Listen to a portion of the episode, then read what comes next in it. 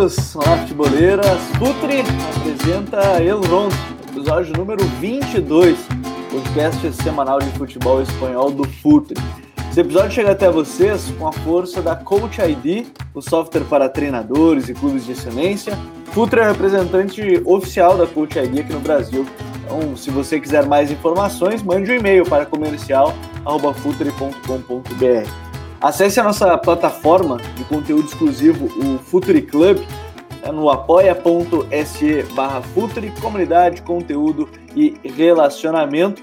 E o Futre Pro, departamento de análise de mercado do Futre, Scouting, Performance e inteligência aplicada ao jogo. Agora que a janela de transferência no Brasil fechou, a gente teve aí um mês bastante movimentado, mas o seu time ganha mais jogos e gasta menos dinheiro.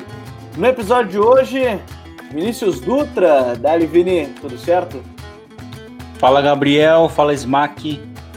Olá a todos, vamos aí falar um pouco de futebol espanhol falar um pouco dessa data FIFA que foi bem interessante. Importante ressaltar que esse episódio está sendo gravado de maneira especial na terça e você está ouvindo na quinta, porque os episódios sempre saem na terça, até porque tinha jogo da seleção da Espanha contra a Alemanha. Infelizmente a gente não grava é, o, que, o que a gente fala antes das gravações. Mas a gente tinha planejado gravar na segunda-feira e o Vini tinha profetizado que ia ser pelo menos 5 a 0 para a Espanha, porque a gente ia falar mal da Espanha no episódio de hoje. Vamos descobrir o que a gente vai falar hoje também, né, Smack? Porque a gente está cada vez mais ou zicando ou acertando muito também, né? É, é o que eu comentei no episódio passado, Gabi. A gente tem tido bons acertos e às vezes os acertos se transformando em zicadas, assim, né? Mas essa essa vai para os anais aí do lado B do El Rondo, que pouca gente infelizmente conhece, mas um dia, quem sabe, a gente mostra um pouquinho disso. No mais, salve para você, salve para Vini e vamos discutir um pouquinho a Fúria aí e como ela desempenhou nessa data FIFA. Então, senhores, vamos para mais uma invasão no futebol espanhol nesta semana.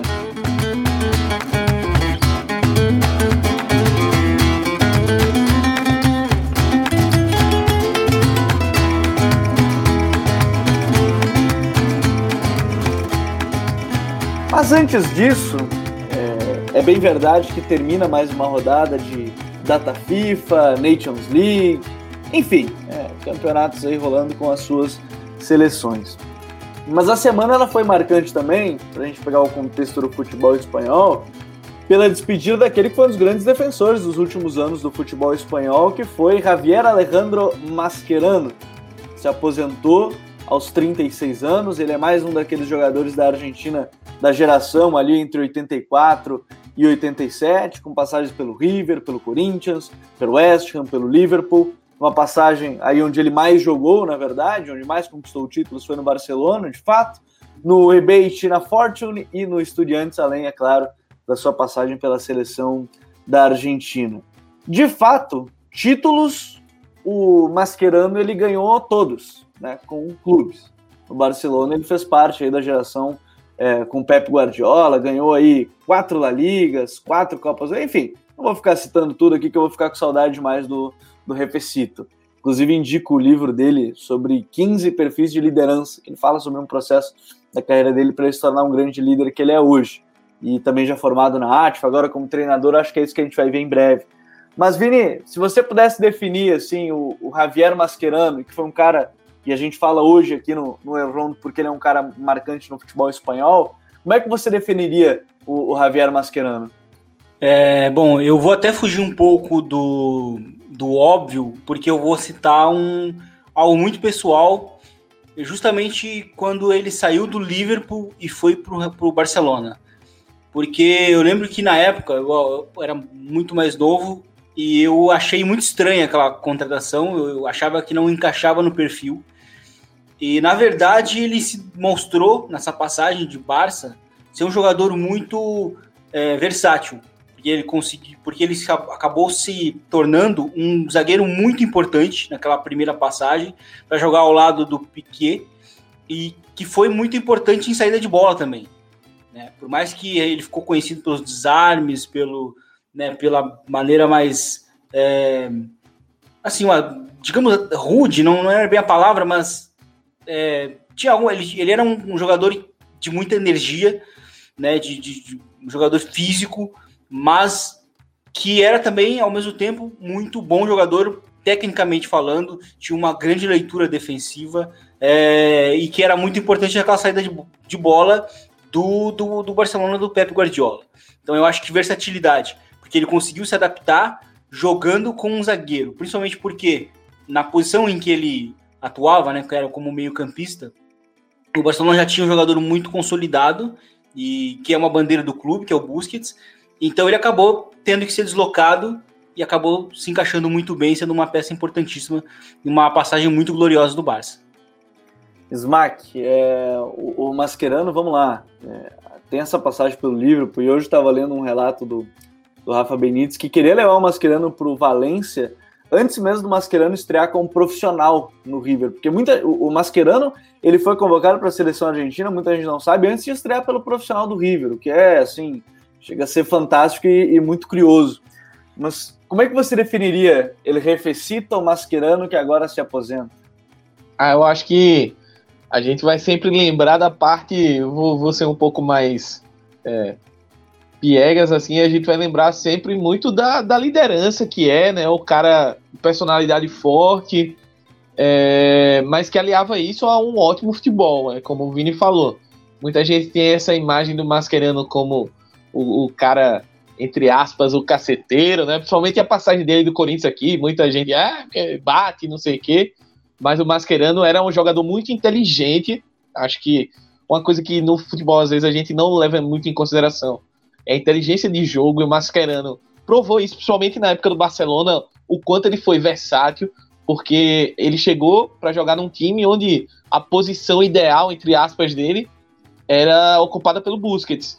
Então ele foi um cara que soube se reinventar, soube atuar em várias outras posições, não só ali de volante, mas como de zagueiro, e jogou muito bem de zagueiro, ocupou um espaço ali na zaga importante muitas vezes, e é um cara que tinha, tinha, tinha um. Ele exalava aquela paixão pelo futebol, né? E, e isso parece um pouco piegas, como eu falei no começo, mas é uma coisa que a gente vê cada vez menos em, em muito jogador, principalmente em jogador que tá em grandes clubes, etc.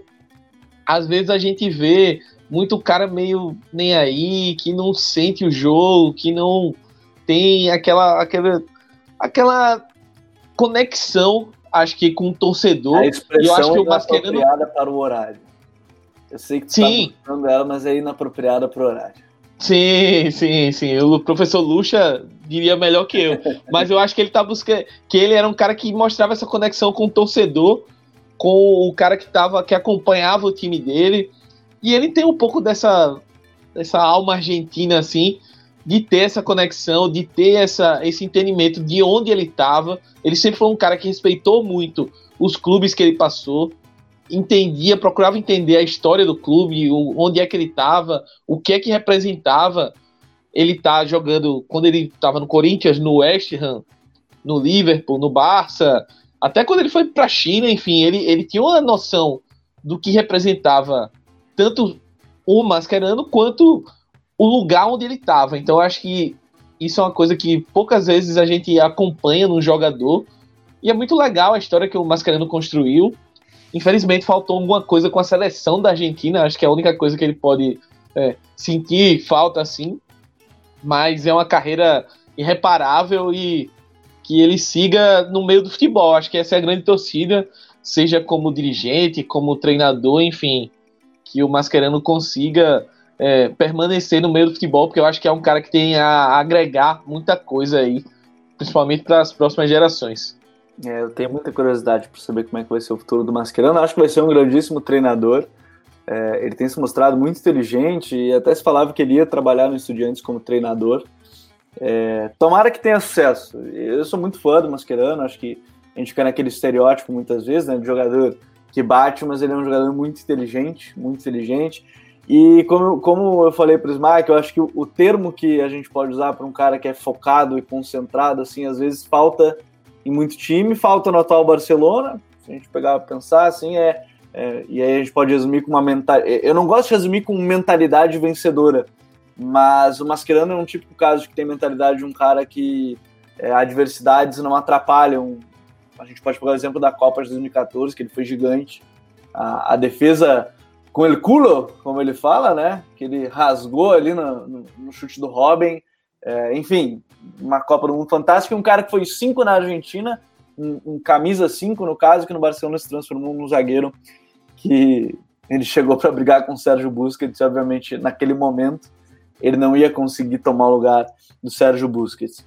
Mas, senhores, é, não só de Javier Mascherano iremos falar hoje, porque finalizada mais essa semana de eliminatórias, mais essa semana de data FIFA, nós tivemos aí um acachapante Espanha 6, Alemanha 0 e, e no fim eu acho que o grande tema vai ser esse, a Nations League da, da Espanha e esse futuro, porque a Espanha, o, o Vini, ela não vinha desempenhando tão bem assim. Eu particularmente considero um total ponto fora da curva que é esse, esse jogo contra a Alemanha, que também, vamos lá, é, já vem mal há, há, algum tempo, mas não dá para tirar os méritos da partida e do, do time do Luiz Henrique também, né?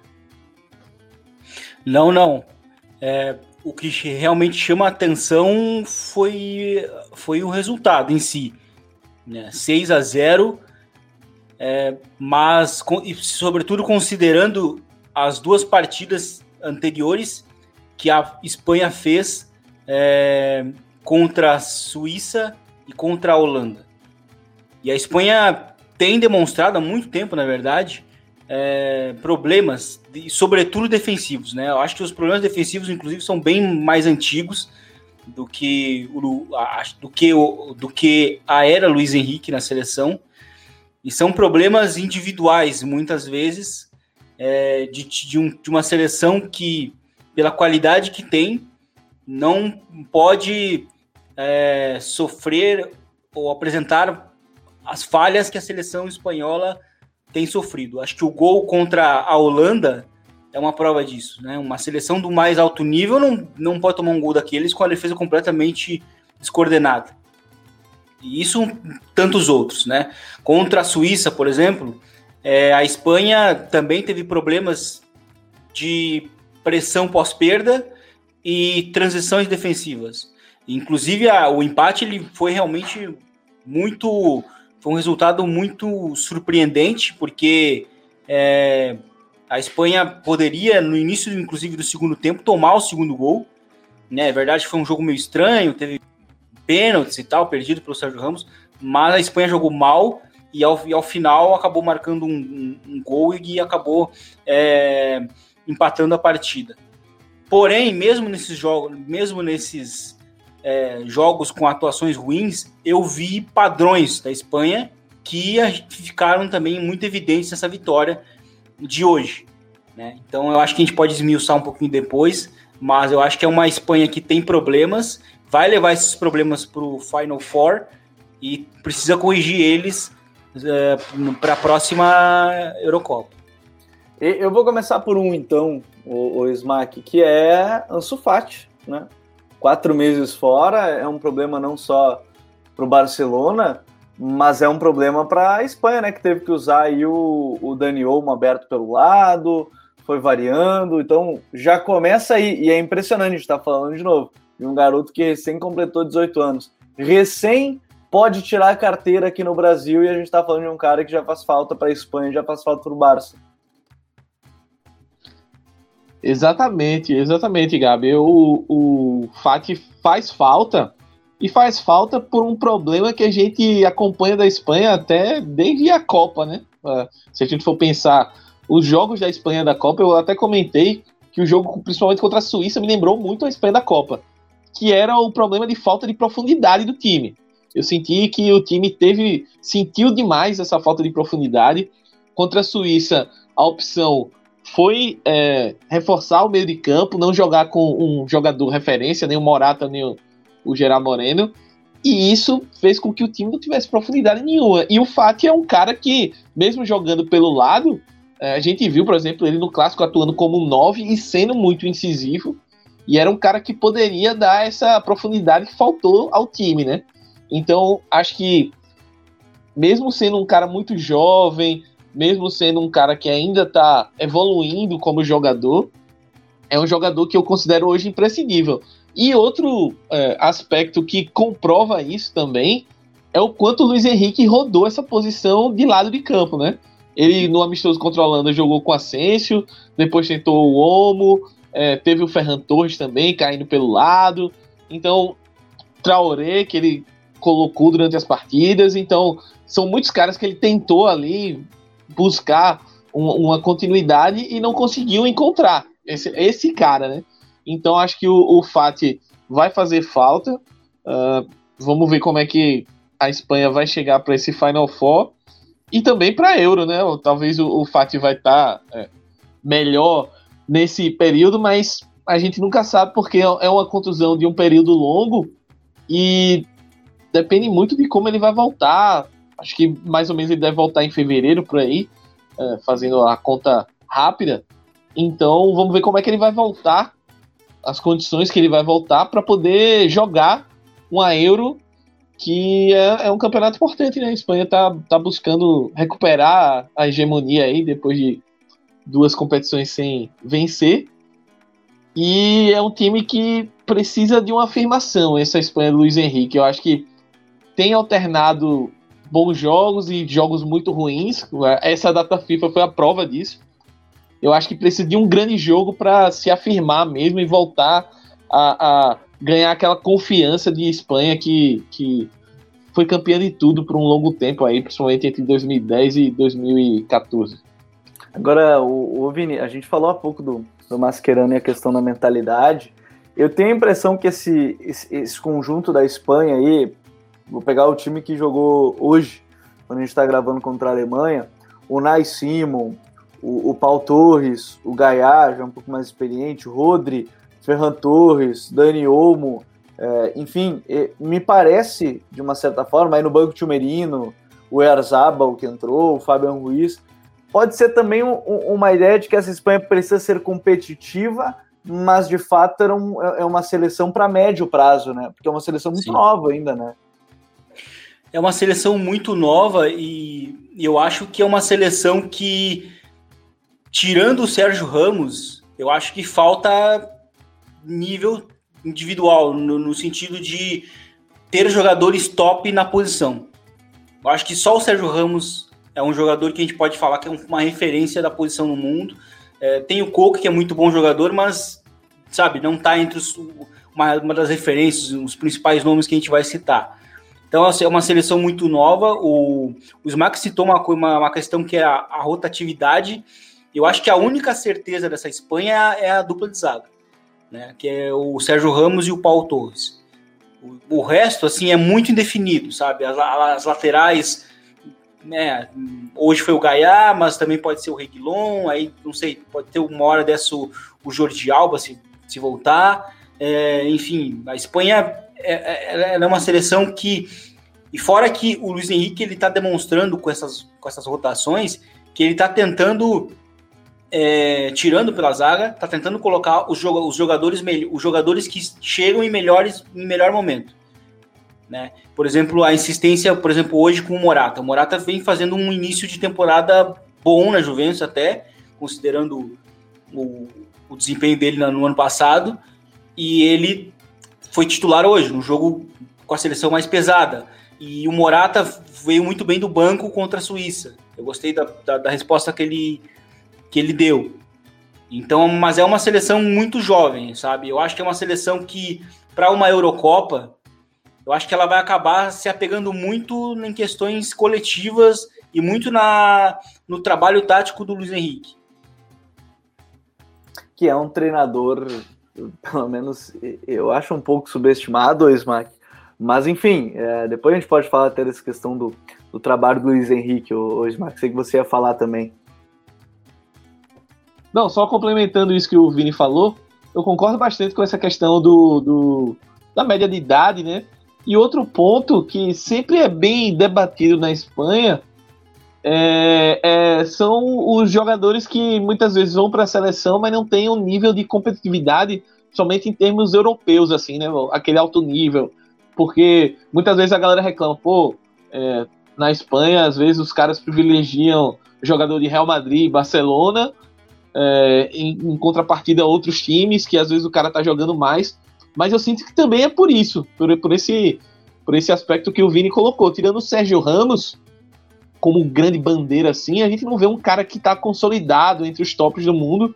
E talvez essa opção por jogadores de Barcelona Real Madrid e Atlético hoje também, que já é um time, um clube mais consolidado em nível europeu, às vezes eu enxergo que essa opção do Luiz Henrique é para isso, é para tentar é, inserir aos poucos outros jogadores para ganharem é, mais rodagem e a partir daí se consolidarem mais. Porque, por exemplo, um cara que eu acho que poderia ter uma sequência na seleção é o Gerard Moreno. Eu vejo, eu achei que ele entrou muito bem nos jogos anteriores. Uh, gostei da participação dele, fez o gol contra, contra a Suíça. E é um cara que eu acho que poderia ter mais minutos numa, numa sequência e ser titular, etc. Mas é, eu acho que esse aspecto também prende um pouco o Luiz Henrique. Ele quer dar mais rodagem, por exemplo. Ele confia mais no Morata. Eu sinto isso, que ele confia mais no Morata. E o Morata, como o Vini falou, tá num momento melhor, tá num momento bom ali uh, na Juventus. No Atleti, apesar de toda a corneta, ele também teve gols importantes, momentos importantes. Então eu sinto que o, o Luiz Henrique confia um pouco mais nesses, nesses jogadores assim.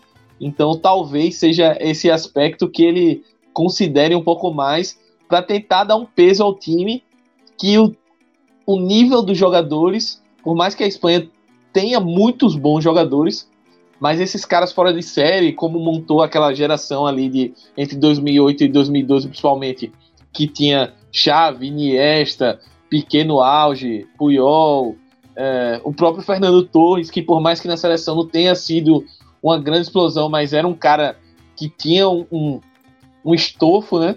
Então, Vila, enfim, um time que tinha muito cara que na hora do vamos ver tinha a pegada, tinha a questão da decisão, e que hoje a gente não vê tanto isso, até porque é um time novo, é um time que está se desenvolvendo e ainda vai criar esse tipo de casca. Para se ter uma ideia é, de Barcelona e Real Madrid, no time que jogou hoje, Sérgio Roberto, não é uma referência da posição, a gente estava citando, né? Na lateral direita, o, o Barça foi atrás do, do, do, do Serginho Deste. Sérgio Ramos, aí sim uma referência na posição. E aí, no time titular, só esses dois. E aí o Coque do Atlético de Madrid. No banco, aí ainda tinha o, o Marco Asensio, que é do Real Madrid, se não teria o, o Ansu Fati, não, o Asensio acabou sendo convocado no lugar do Ansu, mas Olha lá, a gente parte de um momento onde a seleção espanhola ela foi campeã do mundo com o time. Eu acho que só o Capdevila não era de Barcelona e Real Madrid, né, do time titular, só o Capdevila.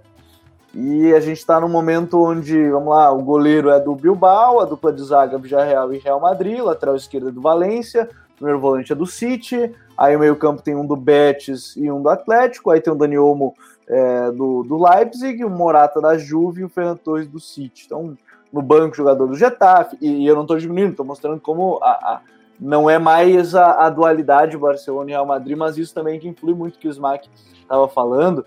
Mas como eu dizia sobre o Luiz Henrique, é, o Lúcio ele tem assim uma ideia bastante clara do que ele quer de jogar, o Vini, assim, no Barcelona dele, era um time onde o, um lateral era jogava por dentro, que era o Dani, um por fora, que era o Jordi Alba. Só que ele tinha o fator do trio MSN que aí fez muita gente desmerecer o que era o, o, o trabalho dele em cima. Uhum. Ele transformou o Rakitic num cara que era um, um meio atacante, transformou no interior direito, tinha que compensar Sim. muitos movimentos, Iniesta na entrelinha e tudo mais.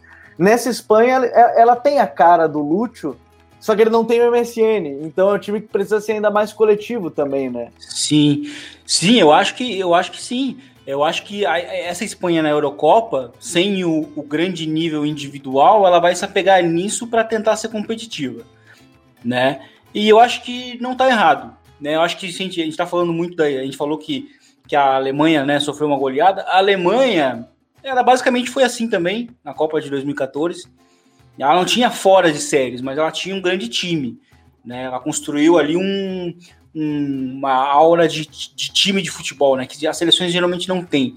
E eu acho que a Espanha, o Luiz Henrique está tentando fazer isso, rodar muito o elenco. Ele está tentando, vou até usar uma expressão do basquete, quando ele está rodando tantos caras, ele está tentando manter todos com, com a mão quente, né? Para que quando, eles, quando ele precisar deles no momento mais decisivo, eles vão conseguir dar um bom, um bom, uma boa resposta, né? E, e o que me parece um ponto positivo na Espanha é que já há algum tempo está bem claro o padrão de jogo da Espanha. Tá bem claro, que é o 4-3-3 e a gente enxerga ali um dos interiores mais próximo do, do médio centro, né? Relacionado com a base da jogada, enquanto que o outro fica é, mais relacionado com o jogo entre linhas com movimentos de, de ruptura. Os pontas, eles ficam muito abertos, né? Para para que os laterais apareçam um pouco mais por dentro e com isso se cria uma vantagem tática onde os pontas conseguem, ficam em uma situação de, de, de um contra um para gerar o desequilíbrio, né? E fora que é uma Espanha que no último terço do campo ela busca muitos cruzamentos, como a gente viu inclusive no jogo de hoje contra a Alemanha, nos gols anulados e em dois ou três gols que a Espanha acabou marcando, buscando muitos cruzamentos. Um outro ponto positivo que vai passar batido por muita gente, a bola parada. A Espanha tem ganhado muitos duelos em bola parada. Contra a Suíça foi uma, foi uma arma que o time teve, inclusive o pênalti ele surge de uma bola parada. É, e outras chances em que o, Sérgio Ramos acabou cabeceando foi em, também em situações de escanteio. Então a, a, Espanha tem me chamado a atenção por isso e bola parada é um ponto importante. Né? Dos pontos negativos, além que o, além do que o Smack falou lá, lá antes, mais cedo, falou que o time não, não tem profundidade. Mas eu acho que no primeiro tempo e até hoje, em pouquíssimos momentos contra a Alemanha, a seleção espanhola teve problemas com pressões altas. É, o primeiro tempo contra a Suíça foi marcado por, por a Suíça jogando num 5-2-1-2, com a pressão alta e marcando, uh, marcando homem a homem. A Espanha teve muitos problemas em saída de bola, começou, cometeu muitos erros e o gol que sofreu foi de um, de um erro de saída de bola. Então, a Espanha tem que, tem que cuidar um pouco com isso, né? Mas o padrão de jogo, a ideia de jogo, ela tá ali. Só que falta refinar na, na execução. É isso que a, que a Espanha precisa. Porque a Espanha, eu acho que ela, ela tem o que muitas seleções, e até mesmo as favoritas, não tem, que é esse padrão bem claro, essa ideia bem clara de como quer jogar. Isso está bem claro de como, como vai acontecer. Só que eu acho que a Espanha precisa refinar essa ideia e, cortar os problemas defensivos que o time tem apresentado. E nos problemas defensivos, Smack, a gente fala muito sobre essa questão. É, o Sérgio Ramos tem sofrido nos últimos anos, querendo ou não, nesse ponto, mas ele é muito importante, principalmente em saída de bola, nessas saídas de pressão. É, hoje ele saiu, aí entrou o Eric Garcia, tem o Inigo Martinez, o Paulo Torres vem se consolidando, mas é, os problemas defensivos eles vêm aí a partir do momento que o Eric Garcia, assim, é, eu fico. Eu sempre acho que eu sou os haters da base do Barcelona, né? Eu acho que essa é a grande parte. Sempre tô eu aqui para dar uma hateada. Mas é que ele é mais conhecido pelos, pelas questões com bola do que sem. Né? E, e quando comparam com o Piquet, para mim tem, tem coisas assim que são cruciais assim, na, na diferença entre os dois. Primeiro que o Piquet teve que passar uma temporada jogando no Zaragoza, onde o grande trabalho dele era defensivo, jogava num time que precisava defender. Depois ele passou outra temporada no Manchester United do Ferguson, nem preciso dizer que em, em que pese ele jogou pouco, acho que são não tem mais que 15 partidas naquele Manchester United. Ele mesmo fala que o clima de Londres, de, de Manchester, derrubou ele, ele joga pouco e ele mudou a mentalidade o, o, o Eric Garcia sai da base do Barcelona para o City, onde é um time que joga com a bola, né? não é um time que tem que defender. E me parece que ele não é esse defensor, assim. Eu tenho esse pé atrás com ele. Acho que a verdade é que eu tenho um pé atrás com ele no momento defensivo. Com a bola é fantástico, é, sabe sair jogando, sabe sair da pressão, mas querendo ou não, o zagueiro precisa saber defender é, muito bem. Mas tem um outro ponto assim na defesa que me chama a atenção: o Gaia o Gaia ele tomou conta da posição e, bom, ninguém mais lembra do Jordi Alba. Eu ainda tenho que lembrar porque toda semana ele é escalado lá na lateral esquerda, mas é, ninguém lembra mais do, do, do, do, Alba na seleção porque o Gaia tomou conta, né? Não, perfeito. Acho que a gente até comentou no programa passado sobre o Gaia no Valência e o quanto ele é a bandeira e agora está sendo capitão do time. E na seleção o, o Lúcio confia muito nele, assim, já, já mostrou. Tanto é que no, nessa, nesse recomeço aí do, do Lúcio, muita gente questionou, é, porque tem uma treta aí com o Alba, não convoca ele e tal. Mas o Lúcio mostrou que, para além, se existe ou não a treta, eu não sei. Mas para além disso, tem o Gaia jogando muito bem, o surgimento do Reguilhão e o Alba bem Será abaixo do que já mostrou no Barcelona e na seleção. Razão? Será que o Lúcio tinha razão em bancar ele? Oi? O problema é que ele tinha o Mathieu, né? Daí ele jogava com o Mathieu na lateral esquerda, era bravo. É, aí, mas, aí, mas aí entra no, no que você falou sobre lateral que fecha, lateral que defende um pouco mais, que sobe um pouco mais. E eu acho que a ideia dele também era um pouco essa, né? Até usando o Sérgio Roberto quase como meia ali, enfim. Mas eu acho que, que há um problema defensivo da Espanha, e curioso, porque a Espanha só tomou três gols na, na Nation League. Aqui, tá, tá vendo a tabela aqui. É, fez 13 e tomou três só. Mas é um time que passa muito susto, né? Aí também não pode passar pano só olhando o número, assim. Quem olha só o número, pô, mas a defesa é. só tomou três gols. Mas é um time que permite muita finalização, permite muito é, apavoro, né? Como a gente brinca no futebol brasileiro, do, do sistema ofensivo adversário. E é um time que a gente estava comentando antes, quando pegar uma seleção que consiga se defender bem e tenha volume de jogo ofensivo, é um time que pode sofrer muito, muito. A gente já viu em outros momentos a Espanha, quando teve que correr para trás, sofrer muito para defender.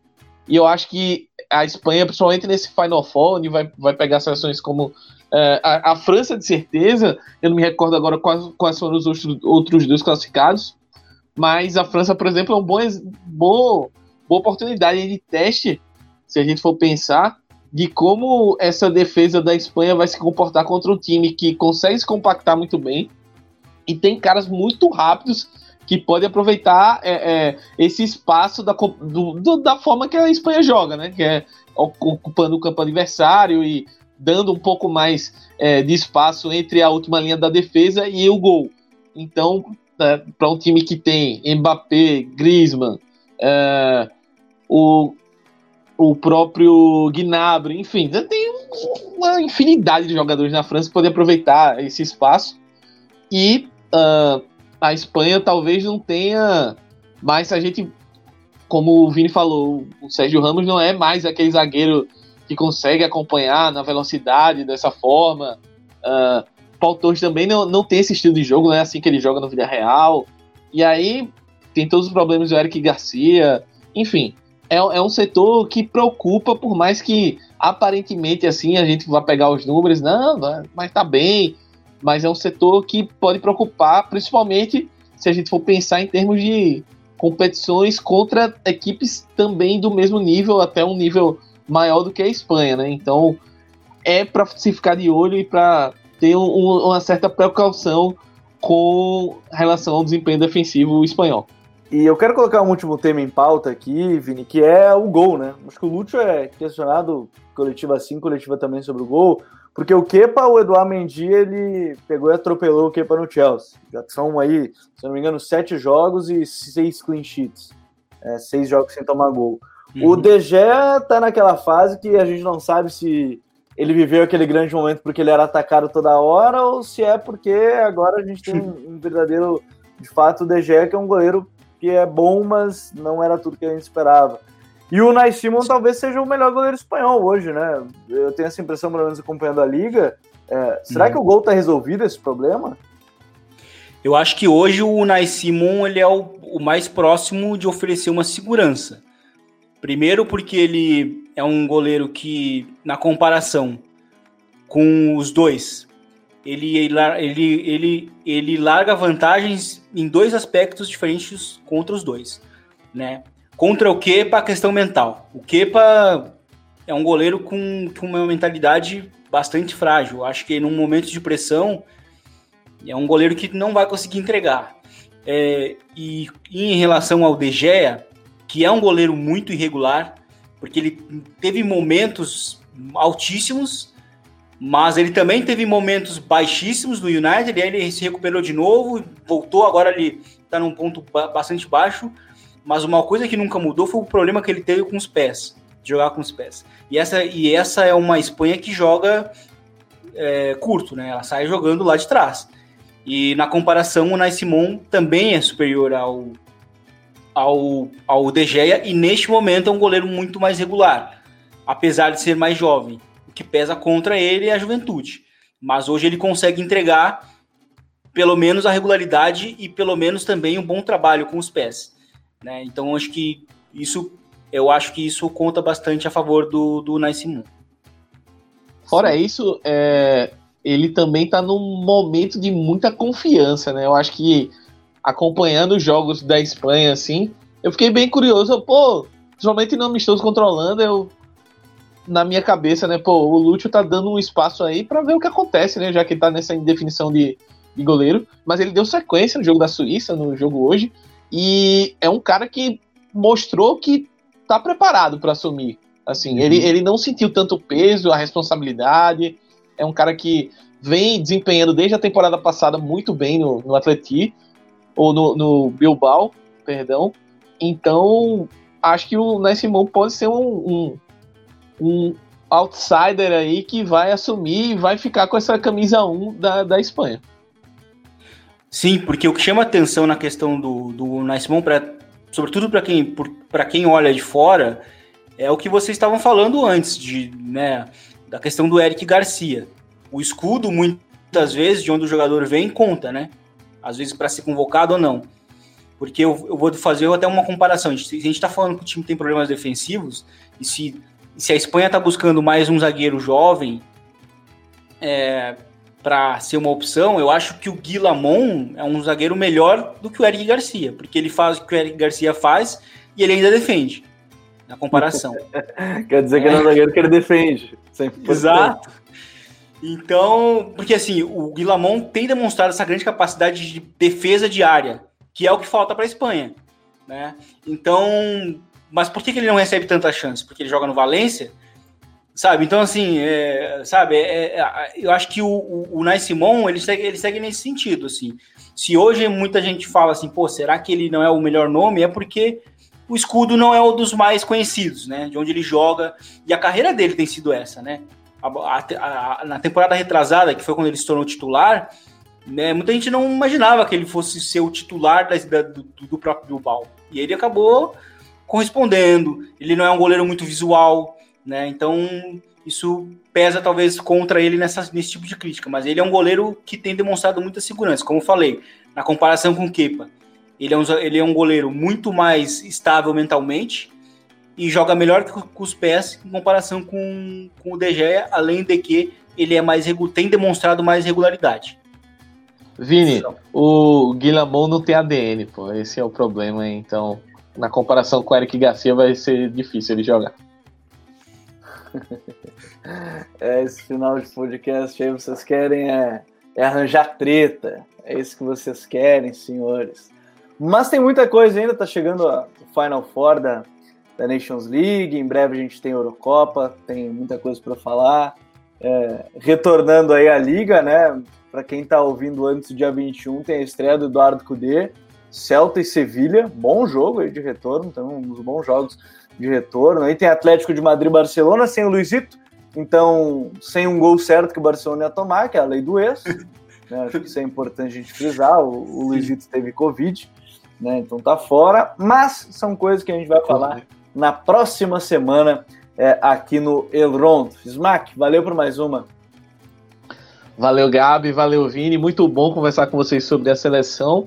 E eu, eu particularmente sou fã, gosto bastante de acompanhar a Espanha. Espero que tenha um bom desempenho aí na Nations League e na Euro. No mais, estou bem curioso para acompanhar tanto Dom Cudê quanto esse Atleti Barça. Acho que o Kuma já vai chegar um pouquinho pressionado para esse jogo.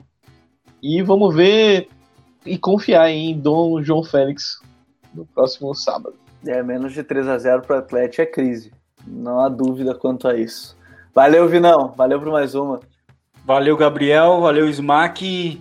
Bom, foi, um, foi realmente um prazer.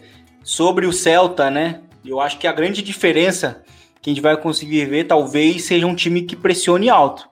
coisa que o Celta não vinha fazendo nesse início de temporada, no um time de pressão baixa, então média baixa, então assim, talvez vai ser uma, uma, a gente vai ver uma revolução, a gente já tá vendo nomes de, né, chega, sendo especulados para chegar lá no Celta, então ele já tá meio que moldando um time mais próximo do dele. Eu acho que esse Celta vai ser bem interessante de assistir.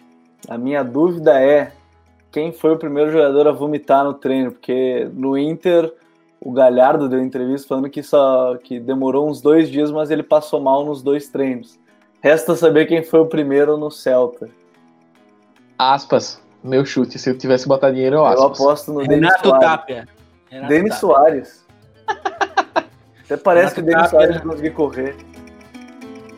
Então, senhores, muito obrigado por estarem juntos com a gente em mais um El Rondo. Lembrando, assine o nosso é, apoia.se Futuri, conteúdo, comunidade e relacionamento, a nossa plataforma de conteúdo exclusivo e conheça um pouco mais sobre o Futuri Pro, departamento de análise de mercado do Futuri.